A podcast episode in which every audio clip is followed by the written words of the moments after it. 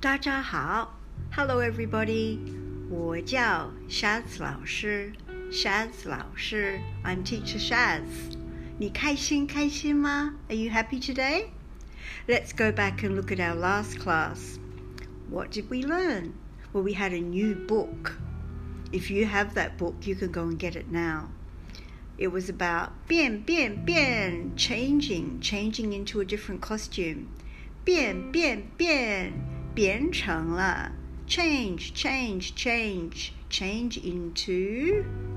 So if you look at the front cover, you can see some two children on the front and they're going to say, What are you going to dress up as for Halloween? In Chinese, it's 你要打扮成什么？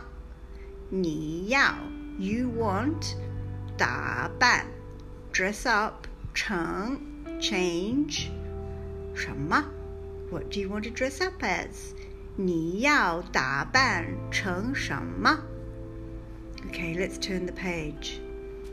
变变变 change change change. What are they going to change into? 超人超人 Superman. Turn the page. 变变变 change change change. 公主公主 a princess. Turn the page. 变变变 change change change. What is it going to change into? 蝙蝠侠蝙蝠侠 It's a Batman or a Batman hero. 变变变 Turn the page. 黑猫黑猫 Black cat. 变变变恐龙恐龙 Turn the page.